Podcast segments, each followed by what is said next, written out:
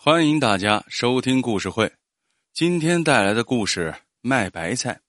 这天，一个穿红上衣的男人一脸焦急，苦苦央求来往的路人：“我妹妹刚才打来电话，说她新买了一辆小轿车被偷了，小偷啊正开车朝这边逃跑，请大家帮忙拦住小偷。”红上衣是作揖带鞠躬，外加好话说了一箩筐，只有一个人。把一辆破自行车摆到了路中央，一个卖白菜的大哥见状，忙把装满白菜的三轮车推到了路中央。路面这么宽，一辆小三轮和一辆自行车哪能挡得住轿车呀？白菜大哥四下里一看，见前方不远处有几个蹬三轮的，那旧三轮也不值几个钱，就跑过去劝说。可三轮再破，也是人家养家糊口的家伙。那些人没一个同意的。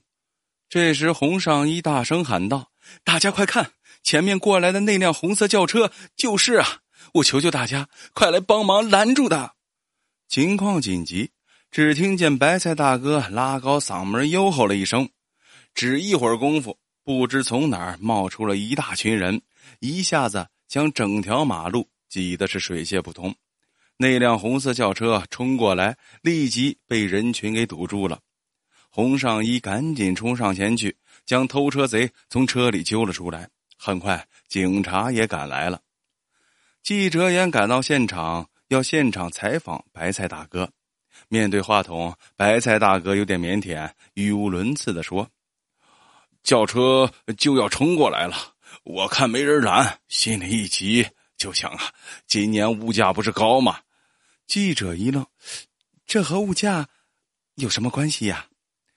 白菜大哥说：“咋能没关系呢？今年物价高，白菜也贵的没边儿。我看着一大车白菜，突然就有了主意啊！